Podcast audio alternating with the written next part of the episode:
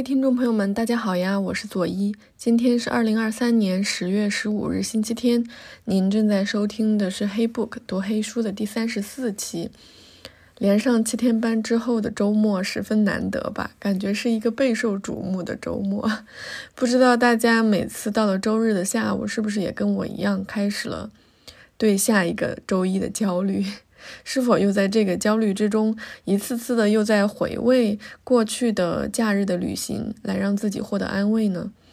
嗯，过去的这个十一假期，我朋友圈里面大概有十几个伙伴都去了阿勒泰，仔细的去浏览了他们的照片，就是真的是每一张都点开看，感觉真的是太美了。嗯，不少人在读完我的阿勒泰之后。也都说遗愿清单上又多了一个必去之地，又联想到这本我的阿勒泰，就想来跟大家聊一聊。嗯，这本书好像也已经拍成了电视剧，主角有马伊琍、周依然、于适和蒋奇明。看到这个阵容，我真想感叹一句：我何德何能，可以看到他们出现在同一部作品当中。嗯，不过也挺好奇要怎么拍的，因为我的阿勒泰这本书是一个散文集，而且非常的散，是应该是作者先写好了一部分，都发在自己的博客上，后面慢慢把它整理成一本书的，就想到哪里写哪里，没有特别连贯的故事。不过总的来说还是蛮期待的。嗯，这一期节目我可能没有办法先跟大家讲。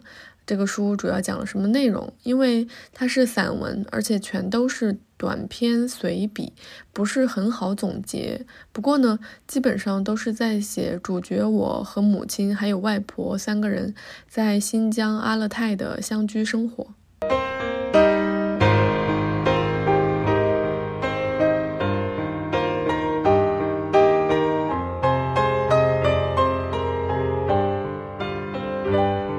地图上的阿勒泰，先来简单跟大家聊聊看阿勒泰这个地方。嗯，这个时候就要拿出我那贫瘠的初中地理知识了。从开始学习地理，只要说到新疆这个地方，老师一定要让我们记住的一句话就是“三山加两盆”。感觉这句话其实它完美的概括了新疆的地理特征。我从百度上也下载了两张照片，放到了 show notes 里面，大家可以看到。嗯，三山就是最北边的阿尔泰山脉，中间的天山和南边的昆仑山，夹在三山中间的分别是位于北边的准噶尔盆地和南边的塔里木盆地。我们以天山为中间的分界线，天山以北是北疆。那北疆有一些我们耳熟能详的城市，比如乌鲁木齐、石河子、克拉玛依等等。那阿勒泰是一个地区。它类似于一个城市的概念，但是地区和市在行政区域划分上也有一定的差别，我这里就不叙，嗯，就不细说了。有兴趣的伙伴可以自己去查阅一下二者的区别。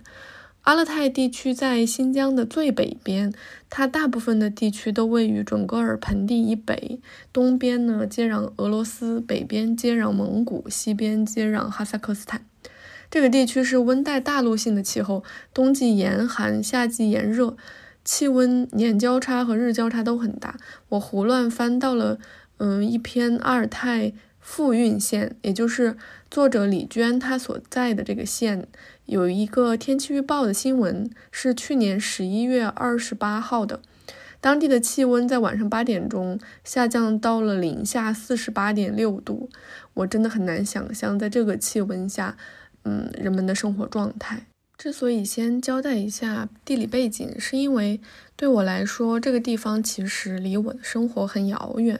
嗯，国庆节期间我去了内蒙古自驾，切切实实的开车在一望无际的草原上的时候，就突然觉得，可能我对现代生活的认知被打碎了。因为我们从一个城市飞到另一个城市，只需要两三个小时，这好像是所有人的共识。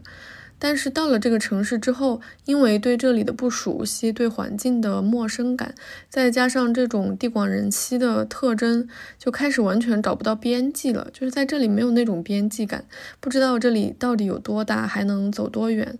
而读新，嗯，我的阿勒泰这本书的时候，我也是这种感觉，有林区，有牧场，有草原，有戈壁，还有湖，这些景象在我脑海中没有一个排列组合的概念，他们一起带我走进了一个非常遥远的世界，那种远不仅仅是地理上的距离远，更是。嗯，意识、感觉、体验和经历的陌生感，不知道听友当中有没有居住在这里的伙伴，或者是否有伙伴也去了阿勒泰旅行呢？真的很期待你们能够与我分享更多关于阿勒泰的生活细节。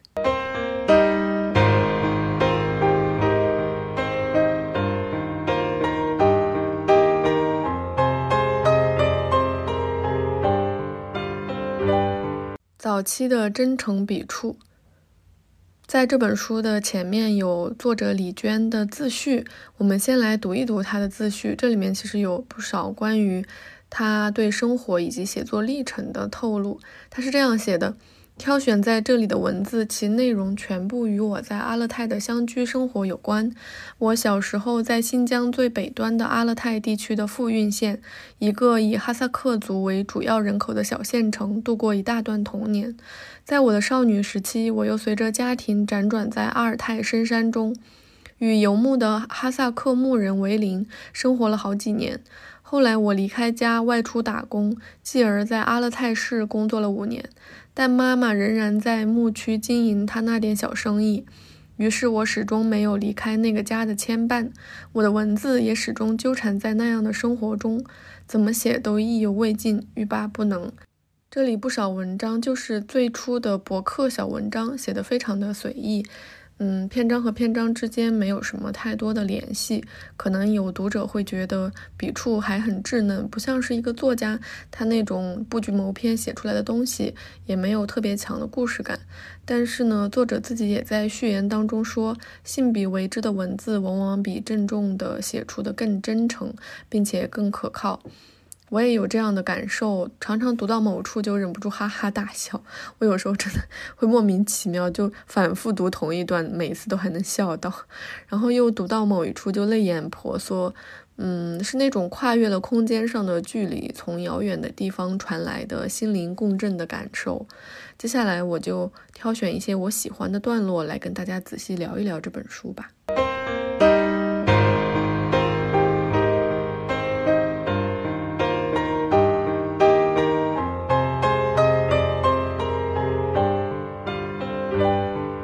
生动的人物刻画，李娟对人物的刻画，我真的非常非常非常喜欢。她的目光和笔触是非常温柔宽容的，所以写任何人的任何行为，不管他讽刺也好，或者说带着那种表面上的那种讨厌也好，他都显得非常的可爱。比如说在第三篇打电话这个里面，就寥寥的几笔写了在打电话这个场景当中形形色色的人物。嗯，是主角我和妈妈还有外婆，在一个名叫阿克哈拉的村子里开了一个嗯商店，就装了一部有线电话。每天呢，就一到休息的时间，大家全都跑到商店排队打长途电话，挤满满当当的一屋子。他这里面就写了两个小伙子，各自给各自的妈妈打电话。他是这样写的：打电话的大多数是第一次出远门的小伙子。是我妈妈吃过饭没得？你那边天黑没得？我这里还没有黑。新疆天黑的迟些。我在这里很好，吃的也可以，天天都有肉，有时候一天两顿都有肉。老板对我们好，活路也好做，早早的就下工回宿舍吃饭了。妈妈，我不给你讲了，快三分钟了，我挂了啊。下一个立刻拿起电话拨通后说道。妈，吃饭没？天黑了没有？我们这里天还大亮着。新疆天黑的太晚了，这里一点都不好，一点都没有肉吃。咦，老板净欺负人类，干活把人累的，天黑的看不到了才让人回家吃饭。妈，我不跟你讲了，快三分钟了，我挂啦。令人纳闷的是，这两个人明明跟着同一个老板干同样的活啊。读到这里，我眼泪唰一下子就出来了。我们大概可以猜想，可能。嗯，按照常识来说，后面那个小伙子跟他妈妈讲的话才是真话，这就更显得前面那个小伙子给他妈妈打电话的时候那种善意的遮掩，但是如果前面那个小伙子说的才是真的呢？那打电话给妈妈的抱怨，可能也是一种深刻的思念。我好像从小就被教育说报喜不报忧，感觉大家可能也是吧，就是一些东亚孩子们的教育。这当然不是父母教的，就至少不是自己的父母教的。我相信我自己的父母，他们当然希望我对他们无话不说，但是我好像是被同龄人教育的，就同龄人当中总有早熟的一些。上寄宿学校的时候，他们总把这句话就挂在嘴边，一来二去，我也就养成了报喜不报忧的习惯。后来等我上了班。我发现生活中实在难有喜事，很多都是忧愁，就也开始打电话跟妈妈抱怨，好像也没什么，就感觉好像我们一直以来的报喜不报忧，其实也是我们对父母的不信任。其实爸爸妈妈要比我们想象的坚强许多。我有时候抱怨一下工作，他们也呵呵直乐，有时候跟我一起咒骂我的老板。可能世世代代都是打工人吧，不管是家长还是孩子，打工人永远理解打工人。然后是另外一群打电话的人，他是这样写的：后来才知道，来我家打电话的哈萨克人全都是正在恋爱中的姑娘小伙儿，因为这一代就我们一家汉人，当着我们的面谈情说爱也方便点。语速稍微快一点，含糊点就会非常安全。可是我们就算听得懂，也懒得去听。看着柜台对面那个十五岁的破小孩，满脸通红，结结巴巴，喜难自禁，左脚搓右脚，右脚搓左脚的样子，实在愤怒。都说了一两个小时了，都快十二点了，还让不让人回家睡觉啊？这一段写的真的好绝妙，我反复读了好几遍，每次都能笑出声。首先，他写出了语言作为一种秘密工具的作用，在这里，汉语和哈萨克语成为两群人各自的秘密通话工具，别人越听不懂也就越安全。但是呢，后面开始写电话人的姿态，说他满脸通红，结结巴巴，喜难自禁，左脚搓右脚，右脚搓右 搓左脚。让人一看也就知道是在谈恋爱。这段话妙就妙在，它表现出语言不是唯一的沟通工具的本质。它或许，嗯，对于电话那一端的人来说，语言是唯一的沟通工具，但是还有许许多多的动作、神态，它都能泄露一个人的感情。恋爱中的那种情态是怎么样都藏不住的。在这里真的写的非常的活泼，我每读到这一段都很想笑。然后还有印象很深刻的就是母亲这个形象的刻画。其实，在这一本书里，好像没有哪一章是专门写妈妈的，大多数的时候用的都是我们，也就是我和妈妈，或者我和妈妈以及外婆三个人。但是妈妈这个形象又无处不在，因为他们去村子里和牧场开商店的时候，主角我和妈妈是一直在一起的，甚至说建立和经营我们的生活的这个主力就是妈妈。然后我们可以在各种细节里看到妈妈是怎样的一个人，比如在第一篇《我所能带给你的事物》这里面，作者已经在乌鲁木齐上班了。他每次从乌鲁木齐回家，都会给家里带一些小兔子，还有没有尾巴的小耗子。他是这么写的：只要我从乌鲁木齐回家，一定会带很多东西的。乌鲁木齐那么大，什么东西都有，看到什么都想买。但是买回家的东西大都派不上什么用场。想想看，家里人都需要些什么呢？妈妈曾经明确告诉过我，家里现在最需要的是一头毛驴，进山驮东西更方便。可那个我万万办不到。嗯，就是在自己的有限能力范围内，能带给家人的实在是太少了。就是他说这个我万万办不到的时候，嗯，真的就是说。一方面非常渴望为家里做些什么，另一方面，就算家里很明确的有什么东西可需要的，我也好像无能为力。但是反观母亲呢？母亲又是怎么做的？她是这样写的：我给家里打电话，妈妈问我还需要什么啊？我说不需要，一切都很好，就是被子薄了点儿。于是第二天晚上，她就出现在我面前了，扛着一床厚到能把人压得呼吸不畅的驼毛被。原来他挂了电话之后，立刻买来驼毛，连夜洗了，烧旺炉子烘干，再用柳条抽打着弹松扯匀，细细裹上纱布，熬了一个通宵才赶制出来。后来又倒了三趟班车，坐了十多个钟头的车赶往乌鲁木齐。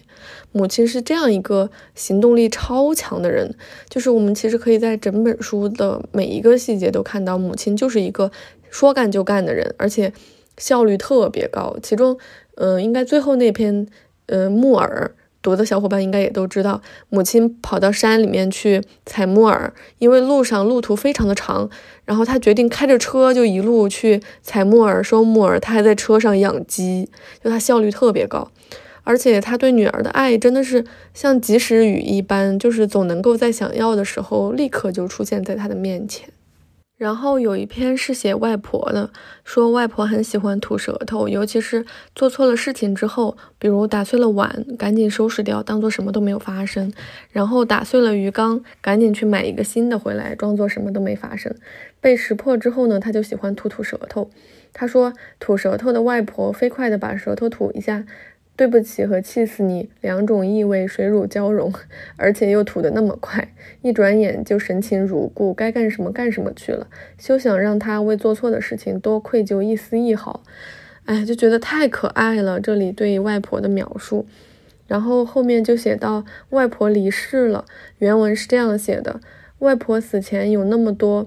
强烈的意愿，他挣扎着要活，什么也不愿意放弃。他还有那么多的挂念，然而一旦落气，面容却那么安和轻松，像刚吐完舌头，刚满不在乎地承认了一个错误。死亡之后那辽阔空旷的安静感，是外婆最后为我所做的事情。以前念小学的时候，很多个清晨，我起床一看，早饭又是红苕稀饭和酸菜，就赌气不吃。饿着肚子去上学，因为我知道不一会儿外婆一定会追到学校来给我烧一只滚烫的红糖锅盔。那时我都上六年级了，六年级班设在六楼，八十岁的外婆怀里揣着滚烫的锅盔，从一楼开始慢慢的爬楼梯，在早自习的朗朗书声中一阶一阶向上爬啊爬啊，最后终于出现在六楼我的教室门前。那是我所能体会得到的最初的、最宽广的安静感。在外婆给我带来的一场又一场安静之中，生命中的恶意一点点消散，渐渐开始成名懂事起来。今天的我似乎达到了生命中前所未有的勇敢状态，又似乎以后还会更加勇敢。我现在念起来这段文字，就还是很想哭。我一直都觉得，我们可能就是。在这样一点一滴的爱当中，慢慢勇敢起来的吧。或许真的不用做什么惊天动地的大事，长久的悄无声息的陪伴就够了。甚至在他们离世之后，留给我们无尽的回忆，也都是我们余生之中可以拿来对抗风雨的利器吧。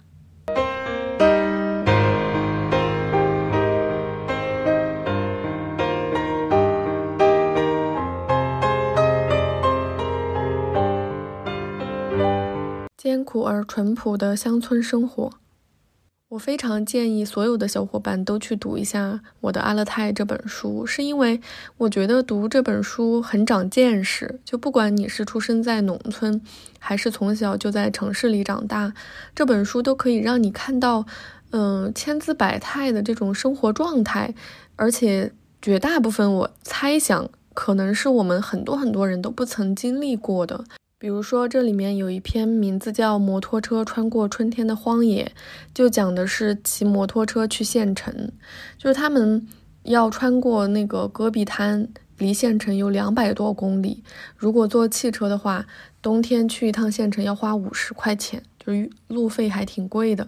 但是主要是并不是有车子能坐，因为这个地方根本就没有一个正式的车站，你可以买票去坐车，而是都是一些私人在这儿开黑车，而且是那种，嗯，经常要等客人，一等等好几天。因为如果就是没有特别多人的话，司机跑一趟可能就不划算，他要等好多天，就是死活都不走。那一等就是等好几天，挤得大家也没办法，于是就想要骑摩托车去县城。然后我呢就跟着我的叔叔，其实这里的叔叔应该是他的继父，嗯，就跟着他一起骑摩托车穿越这个戈壁滩，然后去县城。他们不敢走那个公路，因为他叔叔没有执照，车也没有牌照，就不敢骑公路。他们就骑那个戈壁滩上的土路，就很颠簸。那他们顺利的话要骑五六个小时，但偏偏那一天他们特别特别不顺利，就是骑到一半发现这个摩托车没有油了。没有油是为什么呢？是因为摩托车在慢慢的漏油，他们就很害怕。路上，嗯，好不容易遇到一个小伙子，就问这个小伙子借油。然后这个小伙子特别慷慨，就把摩托车的油箱打开给他倒油，但是他们没有倒油的工具。这个时候，我从箱子包里到处找，找了一个娃哈哈的瓶子，而这个娃哈哈的瓶子本来是拿来装针线，就是当做针线盒用的这个东西。这个瓶子就很小，他就拿来慢慢的去舀这个油，倒到另一个油箱里。就反复这样倒了五六瓶之后，他也不好意思再倒了，因为怕那个小伙子的油也没有了。然后完了之后呢，他就想给这个小伙子钱，他就掏了五块钱。然后呢，风太大了，就把钱吹跑了。他一路追着这个钱跑了几百米，就是你能够想象，在这种戈壁荒滩上，然后骑车又骑了很久，很累，特别的。这种油头垢面，他说他对着摩托车镜一看，自己两颗门牙没了，但其实是因为太黑了，有很多灰尘积攒在他的两颗门牙上，他门牙就看不清了。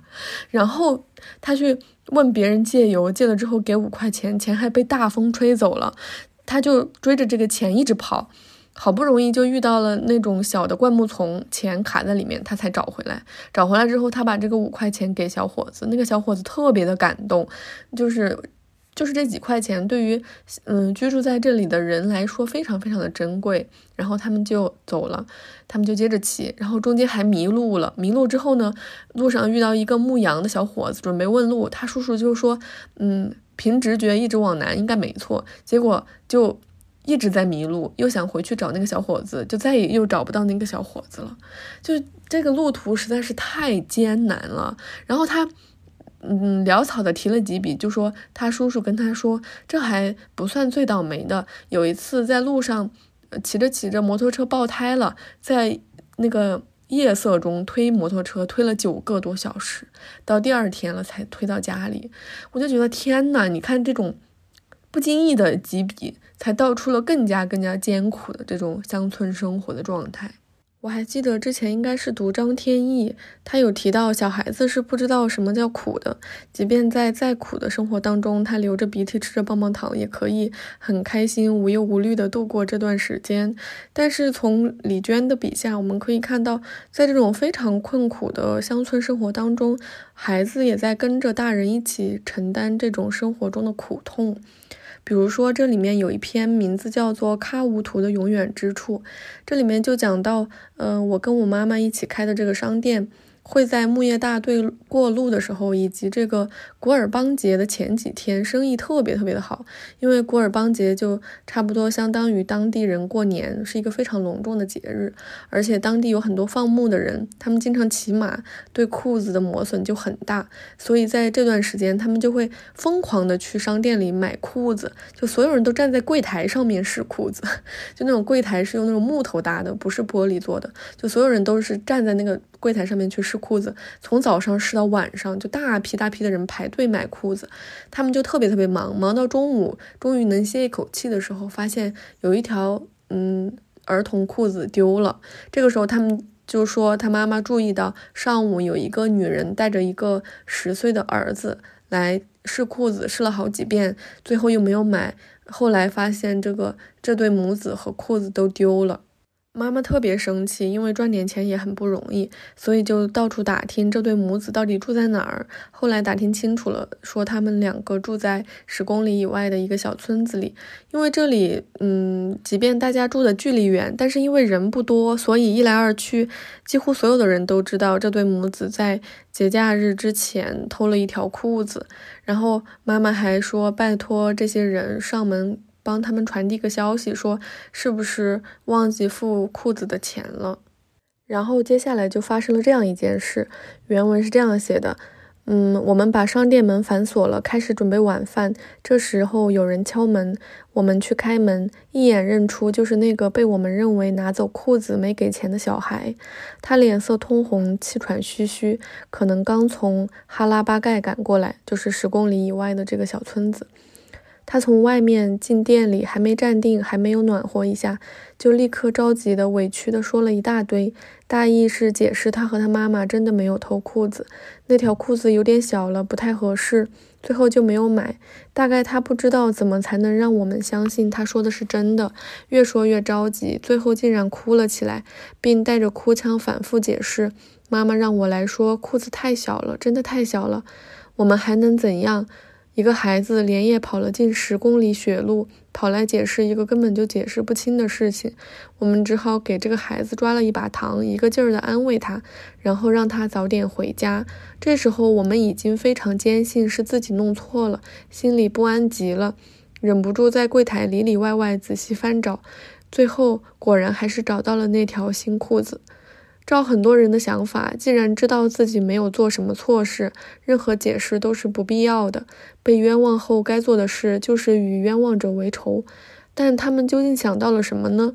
明天就要过节了，是不是他们的理性是不能一边容忍别人对自己的误会，一边享受节日的美好祥和？是呀，有误会是多么不好的事情。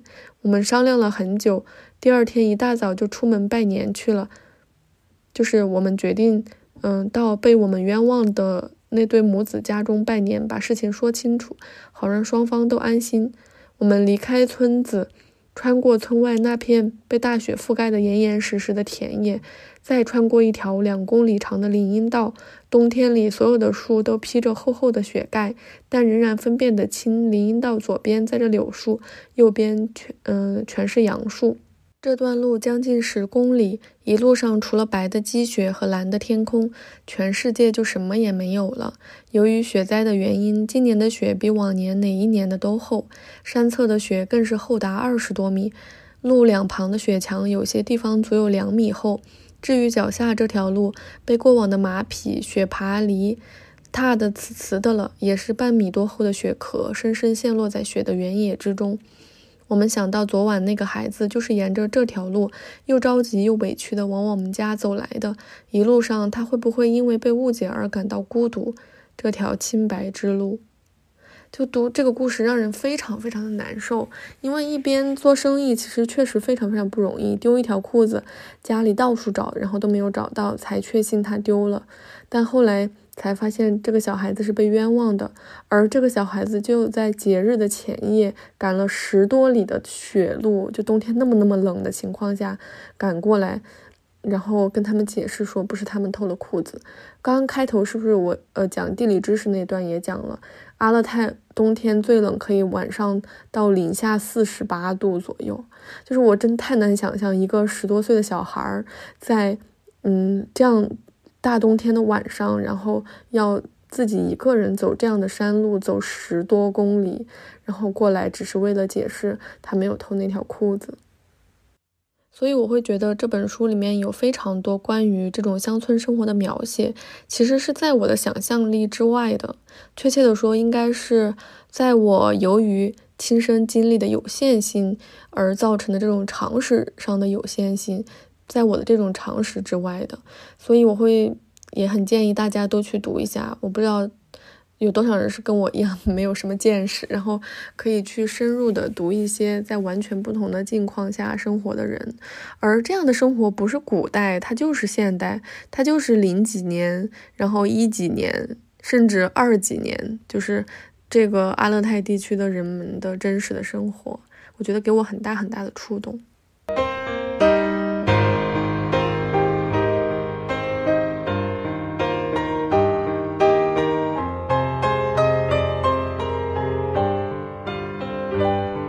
裂缝之处，这本书里面也有很多的信息向我们透露，阿勒泰也在随着城市化的进程发生了巨大的改变。而这些看似正常的改变，可能会给当地人带来巨大的冲击。他们就像是这封闭生活的墙壁上裂开的缝隙，有很多新风吹进来，为人们带来了便捷，带来了希望，但是又让一部分人的生活摇摇欲坠了起来。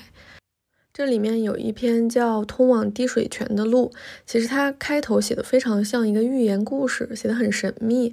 就是大家都知道，在这个戈壁荒滩之中有一个湖叫滴水泉，但是呢，大家并不确定它到底在哪里，就只是说牧羊人迷路、非常绝望的时候，绕了又绕，走了很久很久，终于抵达了这个湖，然后。就很开心，感激到那个痛哭流涕，就非常非常神秘。但其实他也交代了，是因为那个时候交通不发达，大家很难定到这个地理位置，就也没有地图。那后来呢，随着不断的去开发，然后修路，大家就慢慢的锁定了这个滴水泉的位置，然后就修了笔直的路，直通滴水泉，就大家不再绕路了。但是即便是这样，滴水泉也是一个。呃，非常遥远的，处于两个非常遥远的地方中间的这样一个驿站，就比如说要从 A 到呃滴水泉，可能开车要开个两三天。然后呢，到了滴水泉，大家都习惯性的在那儿歇一会儿，呃，洗洗东西，呃，那个过一晚，然后喝点水，吃点东西什么的。然后呢，再接着再开两三个小时的车前往 B 地点，就是滴水泉现在完全是一个驿站的这种存在。后来有一对夫妻从内地辗转来到了新疆，他们俩就在泉水边扎起了一顶帐篷，开了一家简陋的小饭馆，所需的蔬菜粮油全都由过往的司机捎送。这样一个小店对于司机们来说简直是天堂一般。于是，在往返这片戈壁滩的漫长旅途中，总算能让人过上一天人过的日子了。嗯，但是呢，其实这个路上也不经常会过车，所以呢，其实。这对夫妻在这里也挺寂寞的。有的时候呢，这个男人也跟着车子去去别的地方，然后又回来。再后来呢，这个女人就跟着一个年轻的司机走了。这个男人不久之后也走了。又过了很长一段时间之后呢，这个女人和当时就跟她私奔的这个司机就一起又回到了滴水泉，他们又支起了帐篷，重新又开启了新的饭馆，还在泉水边开始养养了鸡。这里面就开始出现大批大批的旅客，因为那一年从乌鲁木齐到富蕴县的班车正式开通了，每个星期对发一趟班车。一定会经过这个滴水泉，然后整车的旅客都会下车吃饭休息，这两个人的生意就前所未有的兴隆了。所以呢，他们两个人就决定把店面扩大。他们做这个店面的改造非常的辛苦，用了一整个夏天。然后先去引水、打土墙，再又从几百公里以外的地方赶着马车去把木头拉回来搭房子。他们搭搭好这一切之后，就准备等待冬天的到来。然后呢，原文是这样写的。他们坐下来等待冬天，等待第一辆车在门口鸣笛刹车，等待门帘突然被猛地掀开，等待人间的喧哗再一次点燃滴水泉。但是他们一直等到现在。就在他们盖好房子的那一年，新公路在戈壁滩另一端建成通车了，通往滴水泉的路被抛弃了。那些所有的沿着群山边缘，沿着戈壁滩起伏不定的地势，沿着春夏寒暑，沿着古老的激情，沿着古老的悲伤，沿着漫漫时光，沿着深沉的畏惧与威严，而崎岖蜿蜒至此的道路都被抛弃了。它们空荡荡地敞开在荒野之中，饥渴不已。久远年代前留下的车辙，梦一般印在上面。这些路。比从不曾有人经过的大地还要荒凉。新的道路如锋利的刀口，笔直地切割在戈壁腹心。走这条路只需要一两天就可以到达目的地。一切都在上面飞速地经过，不做顷刻的停留。世界的重心沿无可名状的、无可厚非的轴心，平滑微妙地转移到了另一面的深渊。我觉得这个故事真的具有这种史诗的气质，它只通过一个小小的滴水泉作为一个驿站这样的性质，就道出了一个真相，那就是所有人生喧哗的地方，最后都有可能成为一片荒野。就是曾经那样喧哗的地方，一车一车人到那里，把那里当自己的第二个家，那在那里有救赎，就是有床，然后呢。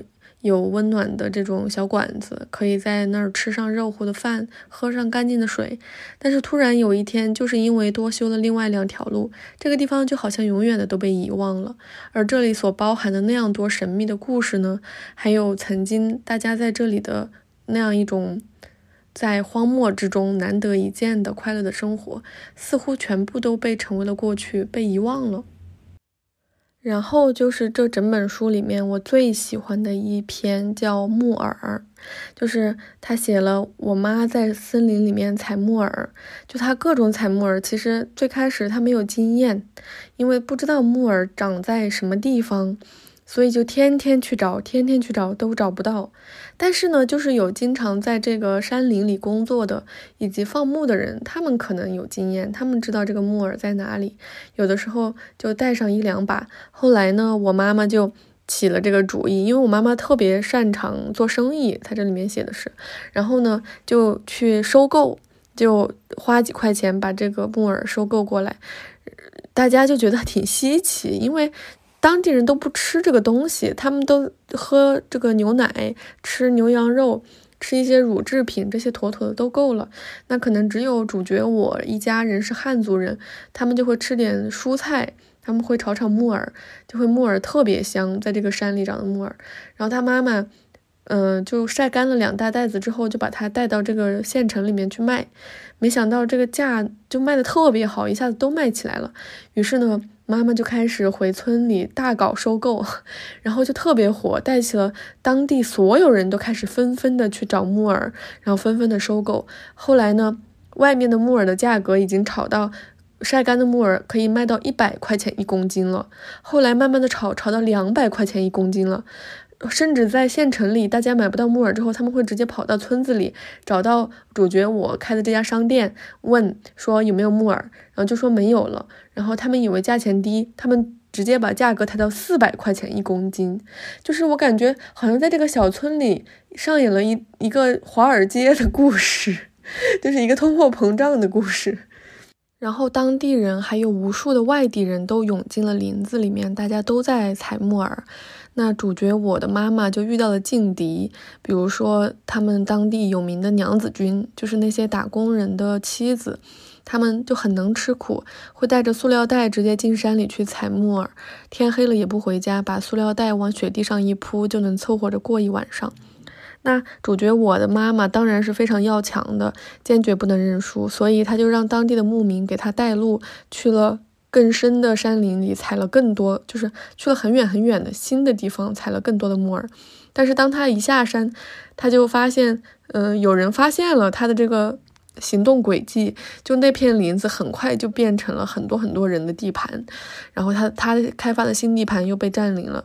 那个时候，他说他妈妈恨不得要跑到隔壁蒙古国去看一下有没有人还在那里跟他竞争，就是所有人都疯了一样采木耳。然后呢，到了第三年，这里就爆发了瘟疫，就路就被封锁了，山上的人不能下来，山下的人不能上山。那山上的人就急了，因为很多木耳都脱不了手，也变不了现金，就没有钱了。山上就各种发生了很多抢劫呀这种安全事件。再后来，瘟疫渐渐得到平息，又有更多更多的人从外地进来山林里采木耳，然后这里面还组织了大规模的森林警察来维护。那伴随着采木耳的热潮，这里面还有另外一种现象，它是这样写的：河边的树林里堆满了以塑料制品为主的垃圾，而老早以前，我们这里寥寥无几的居民能产生出来的垃圾，主要是煤灰和柴灰。在更早更早以前，我听说煤灰和柴灰也是有用的东西。那时万物滴水不漏的循环运行，那时候的世界一定是无懈可击的。所有的伴随着木耳到来的事物，在你终于感觉到它的到来时，它已经很强大了，已经不可回避了。然后木耳还在一直涨价，来订购木耳的人说开价都开到了五百块钱一公斤，我们真有点害怕了。我对我妈说：“今年我们还去采吗？”她也怕了，但她想了又想说：“不去的话怎么办呢？你看我一天天老了，以后我们怎么生活？”那么我们过去又是怎么生活的呢？在那些没有木耳的日子里，没有希望又胜似有无穷的希望的日子里，那些过于简单的，那些不必执着的，那些平和喜悦的，那些出于某种类似侥幸心理而获得深深的满足的，还有森林山野的美好的强烈之处。永远强烈于我们个人情感的强烈，我们曾在其中感激、感激过、信任过的呀，几乎都要忘了森林里除了木耳之外的那些更多广阔的。但是就在那一年木耳出现之后的五年或第六年，再也没有木耳了。像是几年前他出突然出现在这里一样，又突然消失了。木耳没有了，像是从来都不曾有过一样的没有了。森林里曾经有过木耳的地方，都梦一样空着，真的什么也找不到了。大风吹过山谷，森林中发出巨大的轰鸣。天空的蓝是空空的蓝，大地的绿是什么都不曾理会过的绿。木耳没有了，从此森林里的每一棵倒木再也不必承受什么了。它们倒在森林里，又像是漂浮在森林里。这一篇我真的很喜欢，它就好像是一个寓言，一个关于城市是从何而来的寓言，一个关于城市是怎么样像刀尖一样。刺戳进森林的预言，然后一个关于森林是怎样消失的预言，虽然这里还没有消失，就我觉得大家应该都能明白这种心情。其实他们过着在那个遥远的地方过着无比自由而封闭，同时又很贫穷艰苦的生活，但是在这样的裂隙之处，总有新的东西，像他说像木耳的菌群一样，随着风吹进来。跟随着他的还有类似于像当年的瘟疫这样不知道从何而来，就是被风带进来的病毒一样。然后随之而来还有以前从来没有见过的这种塑料制品的垃圾，这种种迹象都是一种这里封闭的生活跟外界做交涉，就是在这样的裂缝之处做了交互之后产生的结果。我很喜欢李娟的文字，他们好像带着那种来自戈壁荒滩的坚韧和密林深处的空灵，还有就是融入到生活最深处的那种真实，在各种难以想象的艰苦环境之中，依然带着笑意活下去的意志力，让这种真实哪怕相隔千万里，也仍然带着温度和生动的触感。我想，阿勒泰不只是李娟一个人的，也是那些生活在阿勒泰地区的人民的。也应该是你我的。阅读这样的文字，就好像是在呼唤一张网，好让它随时随地把我们从那些焦虑的间隙当中打捞出来。好啦，我今天就先讲到这里了。下一次我们可能还是来接着读李娟，嗯，可能会读《遥远的向日葵地》和《阿勒泰的角落》，也不一定，有可能是一本，有可能是两本。总之，我们下一期不见不散哦。